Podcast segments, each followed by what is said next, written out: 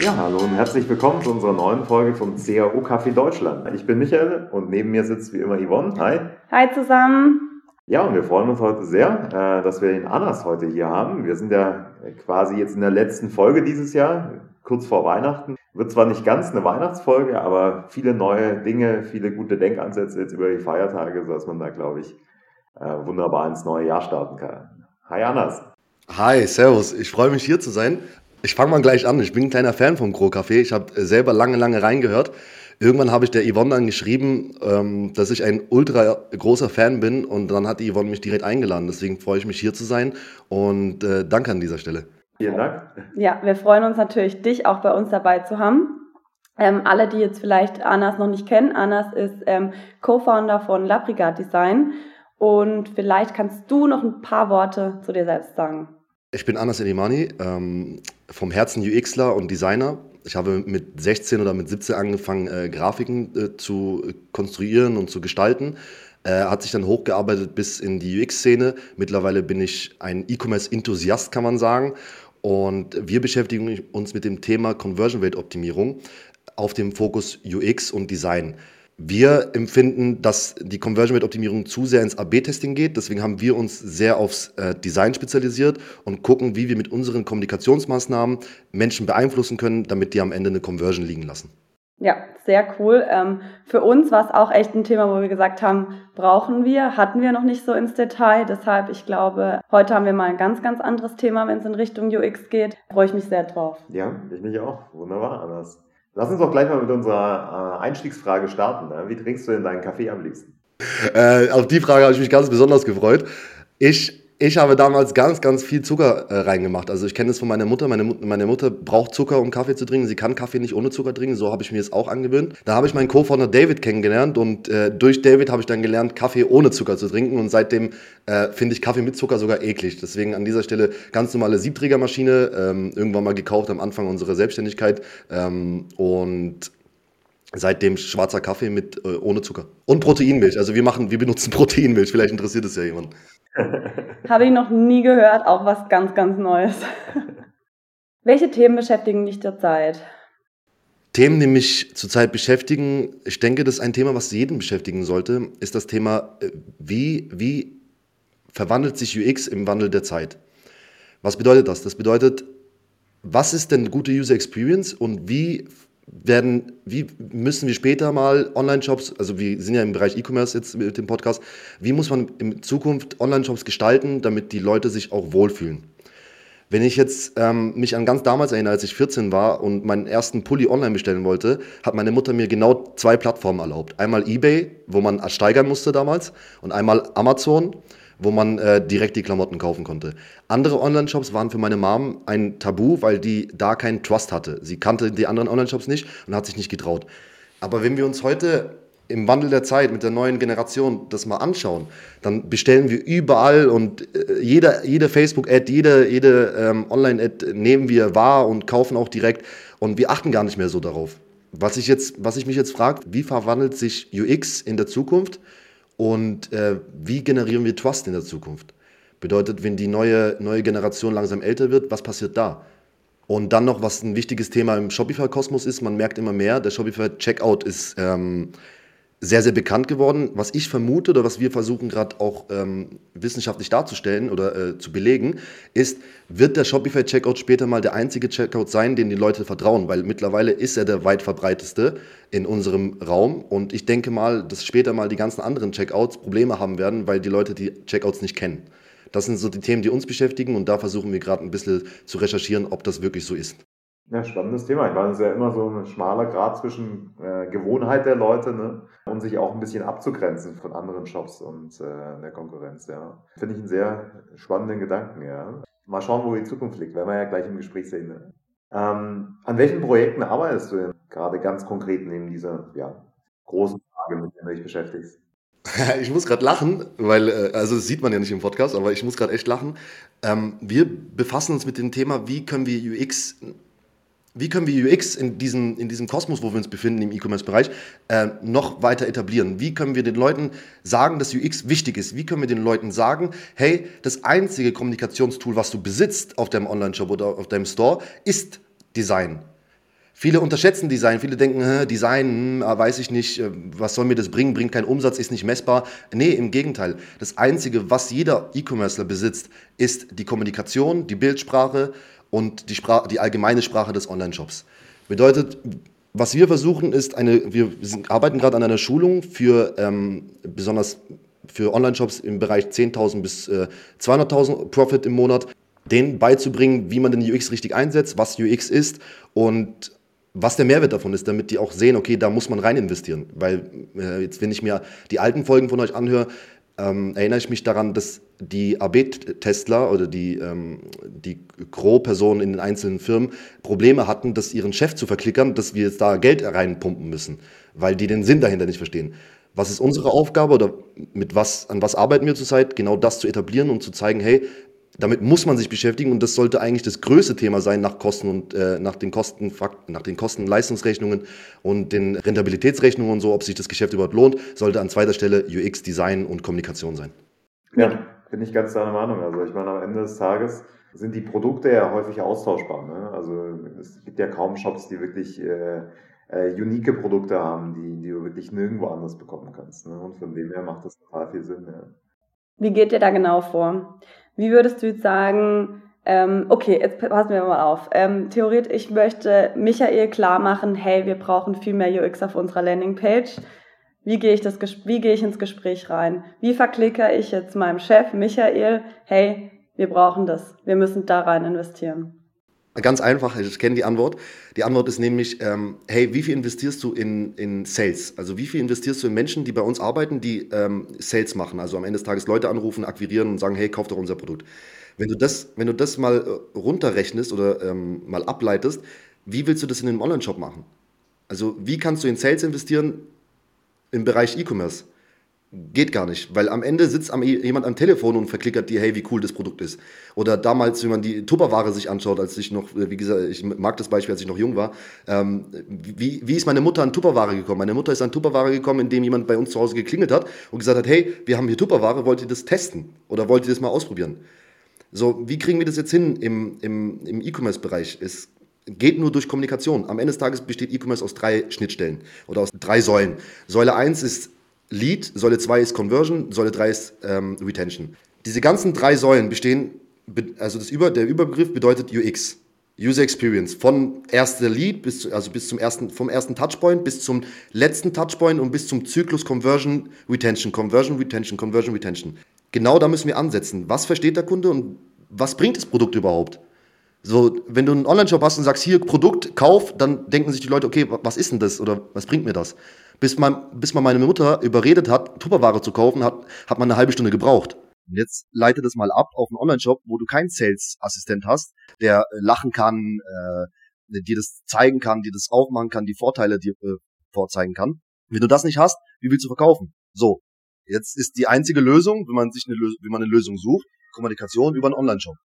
Ja, absolut. Also ähm, ich finde dein, dein Beispiel sehr gut. Also was ich in der Vergangenheit auch häufig beim Thema hatte, war der Vergleich mit dem klassischen Ladengeschäft. Ne? Du hast ja wahnsinnig viele Leute, die auch Ladengeschäfte haben und ihr Online-Business. Wenn du dir mal anschaust, was denn so die Inneneinrichtung von einem Ladengeschäft kostet, ne? die Dekoration, die Möbel, die Ausstattung, die du hast, ne? das ist ja wirklich äh, häufig ein sehr viel höherer Betrag, als du eigentlich für deinen Online-Shop ausgibst, ne? im Design, in der Erstellung, in der Technik und so weiter. Und wir hatten häufig in, äh, früher auch das Thema, ne? Äh, wie überzeugst du Kunden davon, dass sie exakt da rein investieren müssen. Ne? Weil ja, fürs Ladengeschäft ist ihnen vollkommen klar. Ne? Also wir wissen, da laufen die Leute rein, es muss gut ausschauen. Ja, und da will ich mich auch abheben. Ja, mein Schaufenster muss eben besser anders ausschauen als das von meinen Konkurrenten. Aber online ist es häufig immer noch ein Thema, da hast du vollkommen recht.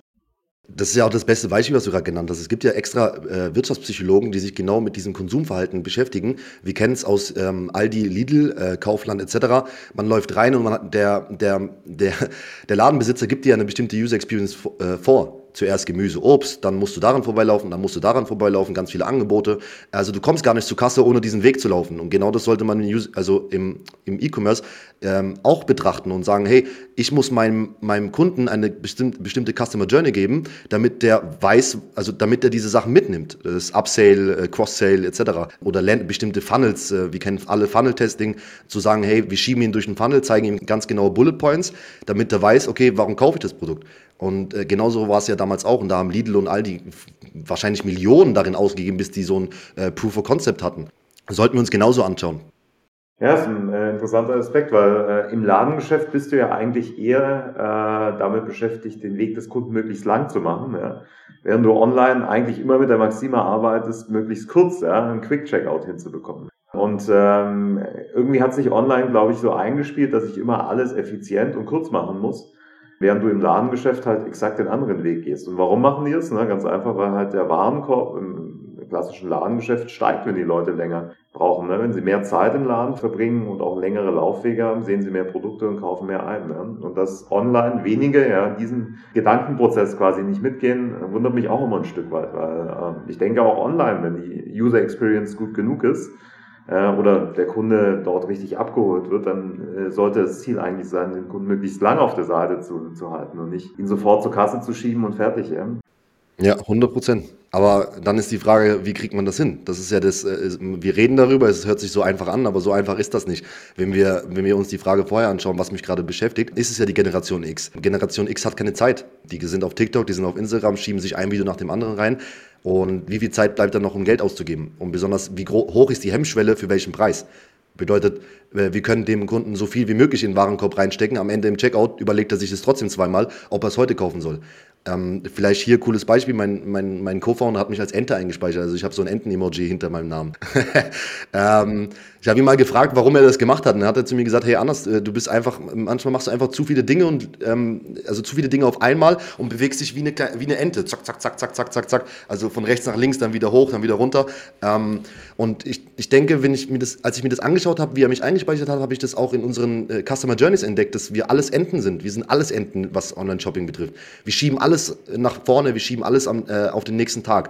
So, jetzt ist die, das Zauberrezept oder ähm, die Lösung oder nee, das Problem, was wir haben, hey, wie kriegen wir die Ente dazu, einen geraden Weg zu laufen und am Ende das zu machen, was wir wollen? Und das ist nur durch, das ist nur mit UX möglich, mit nichts anderem. Wir, wir, können das, wir können nirgendwo anders ansetzen als in der Kommunikation und in der Gestaltung und in der Bildsprache. Ja, ich glaube, der, der entscheidende Punkt ist wirklich, du hast Social Media angesprochen. Ich glaube, dass Leute, wenn sie ein Stück weit unterhalten werden, bereit sind, mehr Zeit zu verbringen. Ja? Das heißt, wenn deine ähm, Online-Shopping-Experience Elemente von Gamification drin hat, sinnvolle Recommendations und, und, und, dann nimmst du die Zeit, die du im Shop verbringst, nicht mehr als Belastung wahr. Ne? Und ich glaube, dass das durchaus ein Ansatz sein kann. Ja. Aber ja, äh, du hast natürlich recht. Also am Ende des Tages kämpft jeder um Aufmerksamkeit in, in der heutigen Zeit. Ja? Und dein Online-Shop hm, den sehen viele eben nicht als Entertainment-Werkzeug, sondern als reines Transaktionswerkzeug. Ja. Und ich glaube, dass das echt ne, die Herausforderung ist, aber auch eine große Chance, ne? weil du siehst ja auch an Shops wie Temo oder so, dass wenn du die Dinge plötzlich anders denkst und dieses Prinzip mal anwendest, dass die Leute eben total drauf abfahren, ja.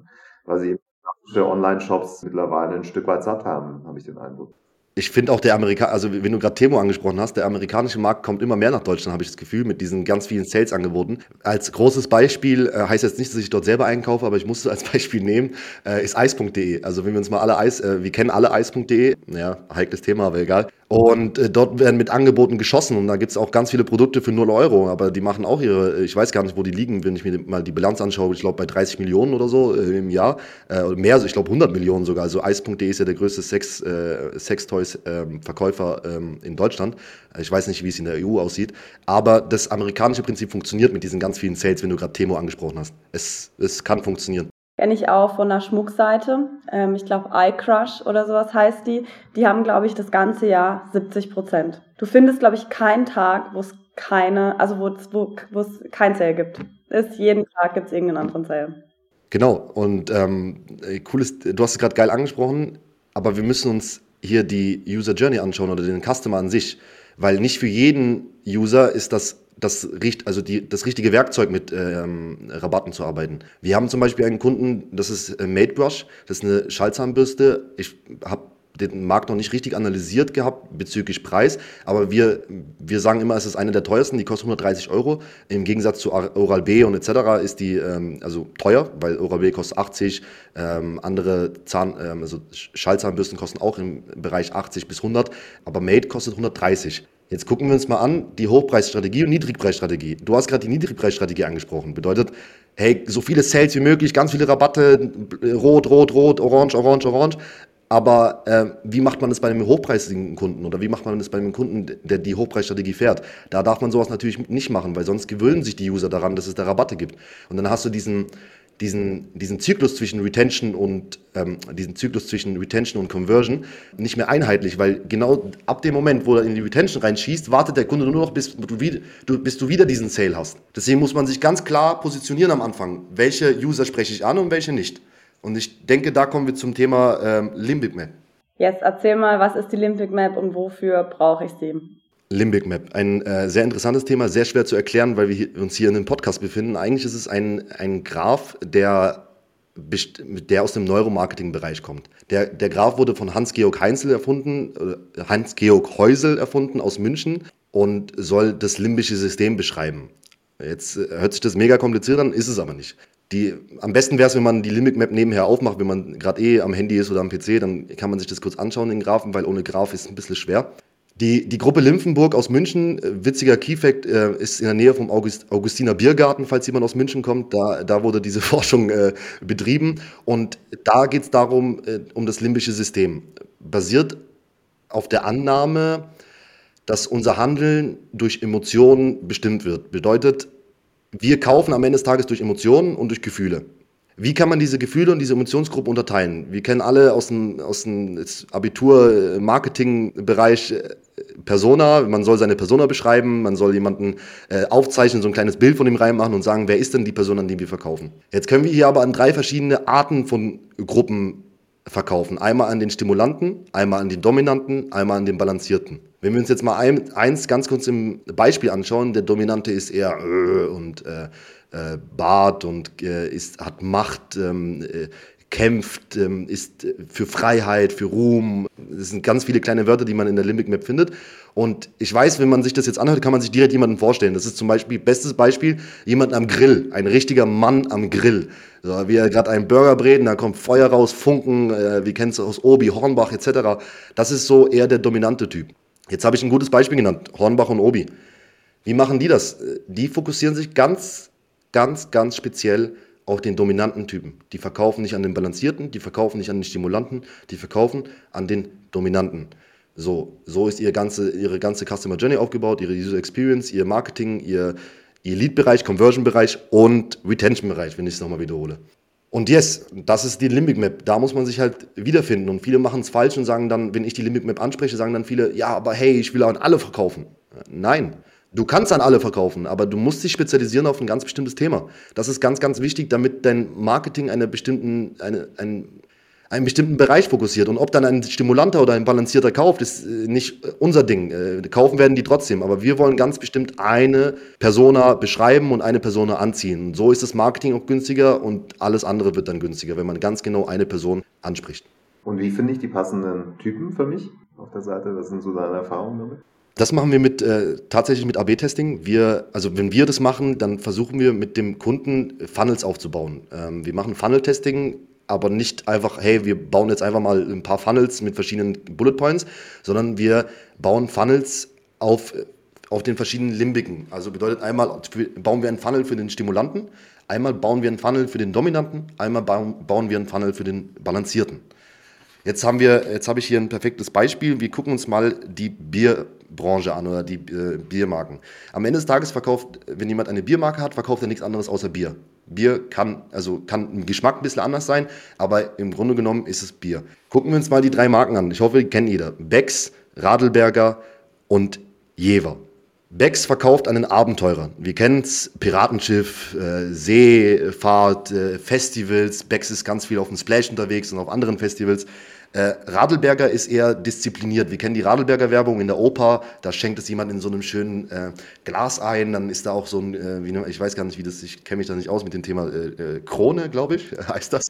Äh, genau, die Krone ist perfekt, alles schön, die sind alle in der Oper, schick angezogen. Da haben die versucht, eher den Disziplinierten anzusprechen. Jetzt gucken wir uns Jever an, das ist eher der Balancierte. Jever ist Family, äh, am besten trinkt er das noch mit seinem Hund. Äh, also sein Hund sitzt auf der Couch, seine Family sitzt auf der Couch mit Freunden, in der Bar. Ähm, das sind die drei Gruppen, die man so ein bisschen ansprechen kann, verbildlicht. So, wie testet man das jetzt? Man kann Socken verkaufen an alle drei Gruppen. Einmal kann man es an den Dominanten verkaufen, das hört sich dann ungefähr so an.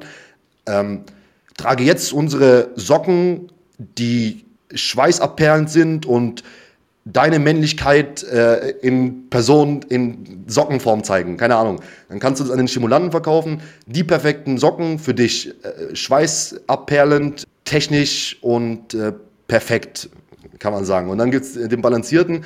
Äh, trage jetzt deine Socken in bunter Vielfalt äh, für all deine Familienmitglieder. Am besten kaufe das Socken-Family-Paket mit allen Farben und in allen Größen, damit jeder in deiner Familie die gleichen Socken trägt. Ja, so. Weiß jetzt nicht, ob sich das jetzt, ob man das jetzt verbildlichen konnte, was ich gerade gesagt habe, aber so ungefähr hört sich das dann an. Und das machen wir mit Funnel-Testing. Also wir versuchen mit jedem Funnel, mit der Bildsprache und mit der, also mit der Textsprache, die drei verschiedenen anzusprechen und dann zu gucken, welcher performt am besten.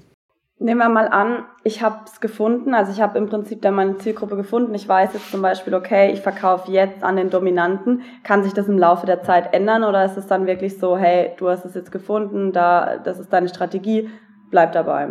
Oder seid ihr Tests vielleicht nochmal? Kann, kann ich so jetzt nicht beantworten, weil Hornbach und Obi haben sich auch nicht geändert. Also würde ich es auch nicht machen. So würde ich es beantworten. Hornbach und Obi fahren jetzt seit Jahren den gleichen Weg und werden es auch nicht ändern.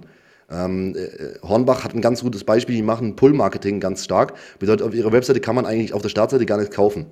Die sprechen da mit ihrer Bildsprache und mit ihrer, mit ihrer ähm, Textsprache nur den, den Dominanten an und zeigen, hey, wie baust du dein Bauhaus? Wie baust du deinen eigenen Grill? Wie baust du deinen eigenen Garten? Dann sind da ganz viele Bilder und dann kann er sich den Blogbeitrag durchlesen und kaufen. Ähm, Obi bietet auch keine fertigen, also kann schon sein, dass sie ein paar fertige Sachen anbieten, so Gartenhäuser oder so, aber Obi ist schon für denjenigen da, der das selber bauen will. Und deswegen werden die es auch nicht verändern. Und ich finde, sobald du deine, dein limbisches Netz oder deinen Limbic-Typen gefunden hast, solltest du das auch beibehalten. Natürlich, das habe ich am Anfang gesagt, äh, jetzt kommt die Frage, ja, aber hey, ich will an alle verkaufen. Ich verliere doch Geld, wenn ich nicht an den Stimulanten und nicht an den Balancierten verkaufe. Das stimmt nicht, weil der Balancierte kauft dann trotzdem. Weil der Dominante ihm das wahrscheinlich gesagt hat und erzählt hat, hey, das ist eine gute Marke, kauf dort. Ähm, oder andere, es gibt andere Gründe, warum, oder andere Touchpoints, warum die anderen zwei Gruppen kaufen sollten. Aber man sollte sich da keine Sorgen machen, sondern einfach fokussieren, Bildsprache, Textsprache auf eine Ebene äh, laufen lassen und die anderen kommen dann von selbst. Ja, sehr spannend. Welche Modelle wendet ihr denn sonst noch so an? Also was wären weitere Tipps, die ihr uns geben könntest dazu? Da ist es ganz interessant, wir gucken uns auch immer das Sinusmilieu an. Ähm, schwer zu erklären im, im Podcast, also im, im, in, diesem, in diesem Aufbau, schwer zu erklären in, im Podcast, weil das ein Graph ist, der verschiedene Gruppierungen anzeigt. Ähm, wir können ganz kurz einfach mal ähm, auf die X- und Y-Achse eingehen. Äh, es besteht einmal aus Grundorientierung und sozialer Lage. Hier wurde die deutsche Bevölkerung in zehn Gruppen eingeteilt, die zeigen sollen, wie kaufbereit ist jemand und aus welcher Schicht kommt jemand und wie gut kommt er auf Neuorientierung klar, also bedeutet ähm, Modernisierung, Tradition, also besteht aus Tradition, Modernisierung, Neuorientierung und die X-Achse besteht aus untere Mittelschicht, mittlere Mittelschicht und Oberschicht. So, wenn wir uns hier klar positionieren, nach der, nach der Limbic Map, äh, was für Arten von Kunden kaufen denn bei uns? Kunden, die viel Geld liegen lassen oder Kunden, die wenig Geld liegen lassen? So kann man auch die Preistransparenz beschreiben. Also, wenn wir auf das Thema vorhin zurückgehen, Hochpreisstrategie, ist unser Produkt überhaupt für die Hochpreisstrategie gedacht?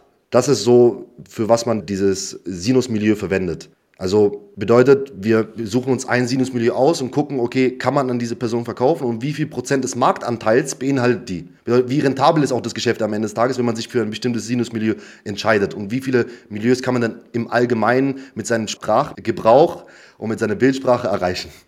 Ich bin mir sicher, du hast irgendwo was, wo man es nachlesen kann, anschauen kann Du schickst mir den Link, ich pack den in die Show Notes und ihr könnt euch das dann mal in Ruhe nochmal, glaube ich, angucken oder durchlesen.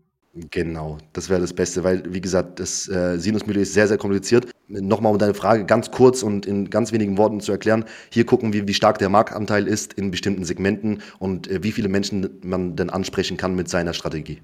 Jetzt hast du ja in unserem Vorgespräch auch die Laws of äh, UX erwähnt ähm, war für mich tatsächlich auch relativ neu. Ähm, ich habe es mir mal angeguckt, aber ich war da nie in der Tiefe drin. Ähm, vielleicht kannst du auch kurz erklären, was es ist und für was es auch relevant ist. Äh, schade, dass ihr keinen Videopodcast gerade macht, weil hinter mir, äh, wenn, man, wenn ihr, also ihr zwei könnt ja kurz gucken, ähm, hier hinten sind die ganzen Laws of UX. Was sind die Laws of UX? Es ist eine Sammlung von psychologischen Effekten, die auf das Webdesign spezialisiert sind. Wir haben jetzt viel über das Thema User, äh, User Experience, ähm, wir sind jetzt viel auf das Thema User Experience eingegangen. So, wie kann man jetzt bestimmte Sachen kommunizieren mit der Gestalt, äh, in der Gestaltungsebene, aber auch richtig? Da hat man sich damals DIN-Normen, also wie kennt es DIN A4, DIN A3, also bestimmte DIN-Normen, hat man sich da ausgedacht, die jeder Online-Shop und jede, jede Webseite einhalten sollte. Also man, ich weiß nicht, ob es jetzt 20 gibt oder 25, manche sagen es gibt 10, manche sagen es gibt 15. Äh, es gibt auf jeden Fall Laws of UX und da sind die wichtigsten für uns oder was wir in jedem, in jedem Online-Shop, wenn wir am Anfang in der Optimierungsphase sind, finden können. Die ersten Fehler sind das Jakob-Gesetz, die Erwartung. Alles, was ein Online-Shop beinhalten muss, muss der Erwartung entsprechen, was die User davor kennen. Da habe ich gerade vorher gesprochen, das eBay-Amazon-Problem von 2014, 2013. Meine Mutter hat erwartet, dass sie, wenn sie auf das eBay-Logo klickt, auf die eBay-Startseite kommt. Meine Mutter hat erwartet, wenn sie runterscrollt, dann war unten die Pro äh, Produktbeschreibung und der Lieferant gekennzeichnet. Dann diese Riesensiegel oder ähm, das, wenn man auf, auf das, wie nennt man das, äh, Burger-Menü klickt, dass dann sich ein Menü öffnet.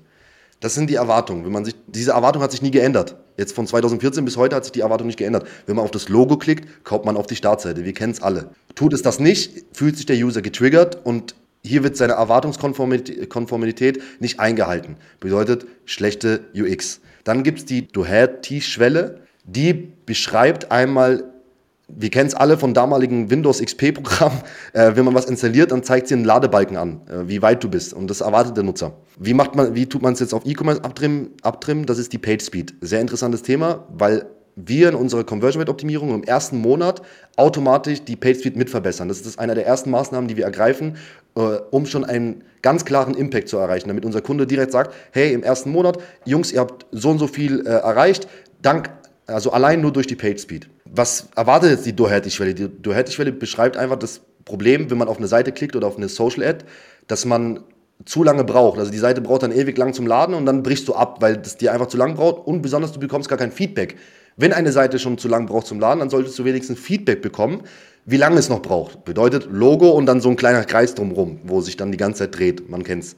Jetzt haben wir schon mit der PageSpeed Optimierung 4 erreicht. Zum, wir haben jetzt die PageSpeed-Optimierung zum Beispiel, ich darf es jetzt mittlerweile sagen, letzte Woche das Projekt, äh, war das Projekt in, in, den letzten Zügen. Wir haben die PageSpeed-Optimierung für Snox gemacht. Bedeutet, wir haben hier äh, einen PageSpeed-Wert aus Google-Richtlinien von 16 auf fast äh, 95 erreicht. Dann haben wir es für Health Routine gemacht, für Magic Holz, für ähm, viele weitere äh, unserer Kunden. Und hier ist ganz genau, also ganz interessant zu sehen, dass die Menschen eine bessere Paid benötigen, weil wir konnten durchschnittlich die Bounce Rate um 20% verringern und ähm, die Conversion Rate meistens so um 10%, 20%, 30%. Messbar bis jetzt Conversion Rate konnten wir nicht, weil die ganzen Kunden von uns nebenher noch getestet haben. Deswegen haben wir da keine signifikanten Ergebnisse. Aber was signifikant ist, ist, dass wir die Bounce Rate um 20% ähm, gesunken haben. Und dann gibt es noch das Millersche Gesetz, das ist die Plus-Minus-2-Regel, das finden wir auch ganz oft. Äh, achtet auf eure Menüs, weil eure Menüs sind meistens so gestaltet, dass dann 20 Punkte äh, angezeigt werden und dann weiß der Kunde gar nicht, wo er draufklicken soll. Also das Gesetz beschreibt einfach die 7 plus minus 2 Regel. Bedeutet nicht mehr als 7 plus minus 2 Menüpunkte anzuzeigen und wenn es nicht möglich ist, dann muss man die irgendwie äh, gruppieren. Gesetz der Gruppierung kommt dann da in, der, in die Frage. Und dann gibt es das Z-Muster, das Z-Muster kennen wir alle aus der, Text, aus der Textebene, äh, dass man links, also links Text, rechts Bild und dann wieder abwechseln. Rechts Bild, links Text und dann wieder abwechselnd und wieder abwechselnd, damit der User ein schönes Z-Muster hat beim Durchlesen. Ja, es gibt noch viel mehr, aber auf alle brauche ich ja nicht eingehen. Was würdest du sagen, benötigt, also welche Skills benötigt ein guter UXler deiner Meinung nach?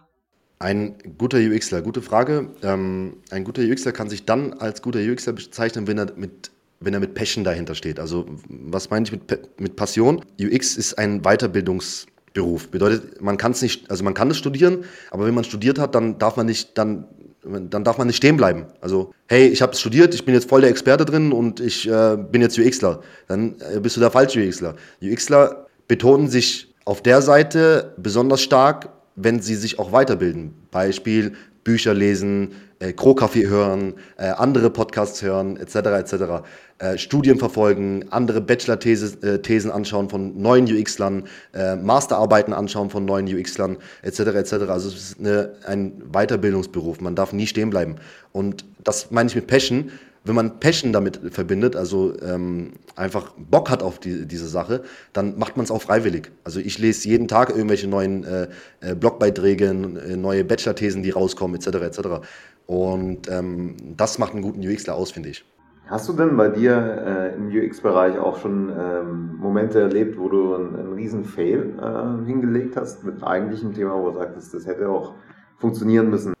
Ja, ähm, wenn wir, ich, ich komme mal wieder auf das Thema Hochpreisstrategie zurück. Wir hatten eine These, die hieß, äh, wenn du dein Produkt ähm, als Hochpreisstrategie, also hochpreisig verkaufen willst, dann darfst du nicht endlos viele Rabatte anzeigen. Was haben wir gemacht?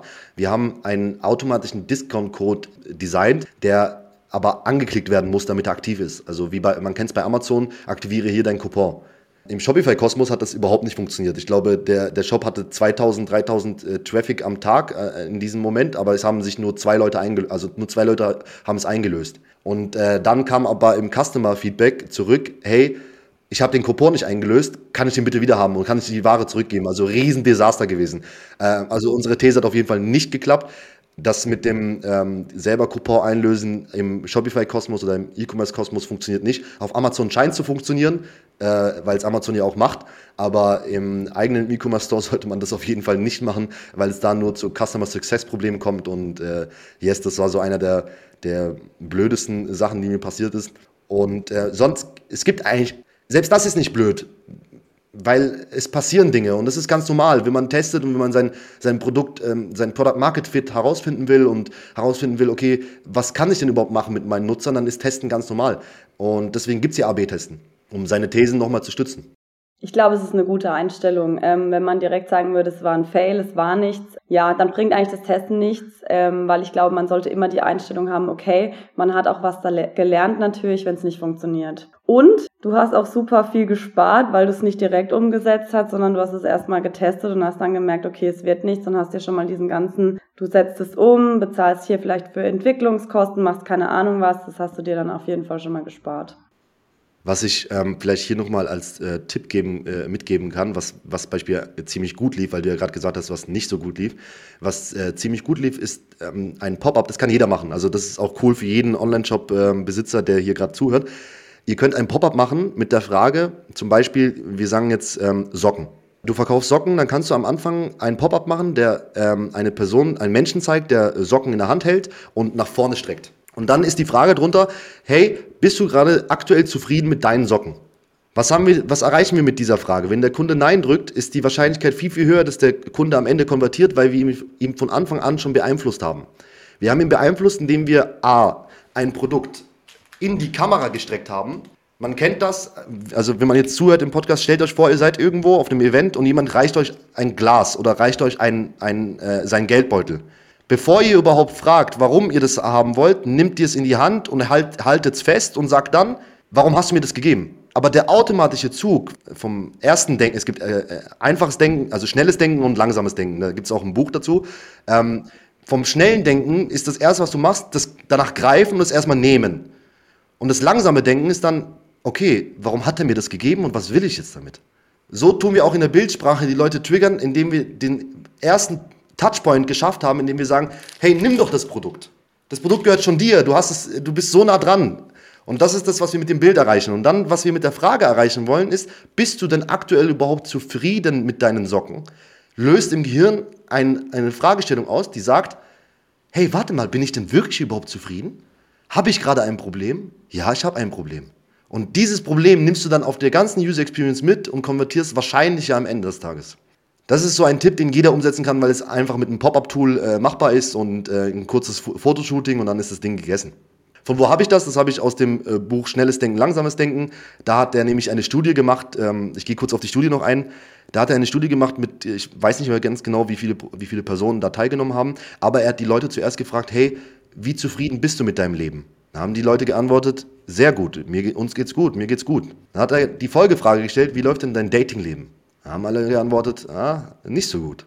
Die, die erste Frage hatte nichts mit der zweiten Frage zu tun. Bedeutet, die zweite Frage war, wurde separat beantwortet und die erste Frage wurde separat beantwortet. Jetzt haben wir die Frage, jetzt nicht wir, sondern äh, der, der Autor oder der, der Tester in dem Moment hat dann die Frage umgedreht. Zuerst, hey, wie läuft denn dein Datingleben? Dann, sagt der, dann sagen die ganzen Leute, nee, eigentlich nicht so gut. Dann hat man gefragt, wie, wie zufrieden bist du denn mit deinem Leben? Oder wie zufrieden bist du denn? Dann haben die Leute gesagt, nee, ich bin nicht zufrieden, weil mein Datingleben ist ja scheiße. So, und genau das haben wir auf E-Commerce übertragen und dann äh, versucht, äh, das Ganze zu testen und zu gucken, ob das funktioniert und es funktioniert. Super Tipp. Ich glaube, das können viele bestimmt ähm, nehmen und versuchen auch bei sich selber umzusetzen. Ja, vielen Dank dafür. Können wir selber machen, ne? Ja, können wir gleich mal testen. ja, Annas, vielen, vielen Dank. Ja. Äh, die Zeit, die schreitet jetzt wahnsinnig schnell vorbei, war echt super kurzfeilig. Vielen, vielen Dank, dass du mit uns so viele Erkenntnisse auch geteilt hast. War wirklich sehr viel Interessantes Neues dabei. Sag mal, hättest du vielleicht noch einen Tipp? Wen können wir denn noch bei uns einladen? Ja, die übliche Frage. Das mache ich sehr, sehr gerne. Ähm, ich lade den Diplom-Ingenieur Richard Oert äh, ein. Das ist mein ähm, damaliger Professor in der, in der, im Studium gewesen. By the way, ich studiere immer noch, aber ähm, ist mein Professor in UX gewesen. Und er hat mir ganz, ganz viele Sachen beigebracht. Also äh, richtig cooler Typ. Und ich, wenn ich mich recht erinnere, hat er bei Mercedes gearbeitet, hat diese ganzen, ganzen Teile programmiert, also äh, designt, wo dann der Knopf ist, wo die Lautstärkeregler ist, wie das Ganze zu funktionieren hat. Und er hatte ganz, ganz geile Insights. Und dann äh, würde ich die äh, Professorin Sarah Diefenbach äh, einladen. Sie ist äh, Psychologin in der Nutzer, nutzerzentrierten Gestaltung und äh, sie befasst sich mit dem, dem, Thema, wie man Menschen mit Design glücklich macht. Und ich denke, das ist auch ein ganz guter Gast bei euch. Sehr cool. Klingt sehr spannend. Wir haben auf jeden Fall Anfragen. Vielen Dank. Jetzt vielleicht noch zwei Tipps. Wo können sich die Leute nochmal über CAO, UX oder ähm, zu dem Thema eben informieren?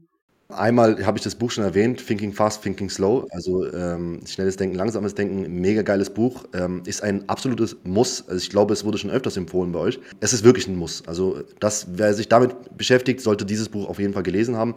Dann äh, gibt es Psy-Conversions, ist ein Buch, ähm, ich weiß nicht, ich weiß jetzt den Autor nicht, aber äh, ist ein gutes Buch. Ähm, Podcastmäßig, wie gesagt, euer Podcast ist der, für mich war das der erste Podcast, der so richtig sich mit Conversion Rate Optimierung befasst hat und auch äh, tiefgründig reingegangen ist. Deswegen an dieser Stelle war ich ja ein großer Fan und bin jetzt selber äh, drin. Und dann empfehle ich ganz, ganz stark TED Talks auf YouTube eingeben mit dem Begriff UX. Da erscheint eine Playlist, ich glaube, das sind so 15 Videos, äh, wo, gro äh, wo, große UXler auf der Bühne stehen und einiges über äh, UX, AB-Testing, Psychologie erklären und ähm, nochmal näher bringen. Das sind die Sachen, die ich empfehle. Dann äh, vielleicht würde ich, ich würde am Ende noch einen Sheet mit dir zuschicken, haben wir ja vorher gesagt, und da stehen einige Sachen drin, wo wir als Tipps mitgeben. Wir zeigen auch nochmal grafisch da, wie wir das machen mit dem Pop-up, äh, wie die Limbic Map aussieht, etc. etc. Und ähm, yes, und wer Bock hat, eine, eine Sache, wir machen, äh, das wollte, darauf wollte ich am Anfang eingehen, aber leider sind wir nicht dazu gekommen. Wir machen, wir haben auch so ein ähnliches Konzept wie ihr, das heißt äh, Usability Café, das ist immer freitags bei uns. Wer Bock hat, kann gerne kommen. Da kommt meine Mutter immer. Die ist freitags immer mit ihren Freundinnen in, in der Stadt, okay? Witzig, äh, witziger Abschluss. Sie ist immer mit ihren Freundinnen in der Stadt. Und dann haben wir sie irgendwann mal eingeladen, und dann sind ihre ganzen Freundinnen mitgekommen, haben hier Kaffee und Kuchen getrunken bei uns im Büro. Dann sind wir irgendwann hingegangen und haben gesagt, ey, könnt ihr ganz kurz diese, dieses, diese Seite hier testen? Könnt ihr einmal durchscrollen und versuchen, was zu kaufen? Deswegen Usability Café. Dann haben, haben, die, haben wir das auf dem Fernseher angeschlossen, die ganzen, meine ganz, die ganzen Freundinnen von meiner Mama haben sich dann durchgescrollt und einzeln eingekauft. Und so kommen wir auf Fehler. Also so finden wir Fehler in Online-Shops. Weil wenn es U50 Leute schaffen, U60 Leute, äh, zum Checkout zu kommen und zu kaufen und die das Produkt verstanden haben, dann verstehen es auch 18-Jährige und 20-Jährige und 30-Jährige. Das nennen wir Usability Café, da testen wir immer unsere neuesten Projekte und gucken, okay, äh, macht das Ganze denn überhaupt Sinn und verstehen die Leute überhaupt, was wir zeigen wollen. Sehr cool. Ja. Finde ich super Idee. Ist aus Witz entstanden. Also einfach, einfach so, weil wir mal da waren und dann haben wir gesagt, komm, guckt euch das mal an. Und seitdem machen wir es irgendwie immer, wenn wir größere Projekte haben. Dann laden wir die auf Kaffee und Kuchen ein. Die wissen gar nicht, dass wir das für unsere Arbeit nutzen. Deswegen. Das ist doch top. Es ist eine Win-Win-Situation. Ihr habt neues Wissen, neue Erkenntnisse und die haben einfach einen schönen Mittag mit äh, Kaffee und Kuchen. Genau. Sollte jeder von euch machen. Jeder Online-Shop sollte einen Usability-Café ein, einrufen. Super, ich würde sagen, das war ein super Abschluss. Vielen Dank für deine ganzen Insights. Vielen Dank, dass du dabei warst. Es war wirklich eine super coole Folge wieder und ich würde sagen, das ist auch ein perfekter Jahresabschluss für uns, fürs Grow Café. Ähm, wir gehen nämlich in die Winterpause und wir sind dann ab Januar wieder am Start. Ja, habt eine schöne Weihnachtszeit und einen guten Rutsch. Äh, du natürlich auch und herzliche Grüße an deine Mutter noch. Ja. Die habe ich ganz schön oft erwähnt, gell? Ja. Also, Vielen lieben vielen Dank, Dank. Mach's gut. Ciao. Tschüss.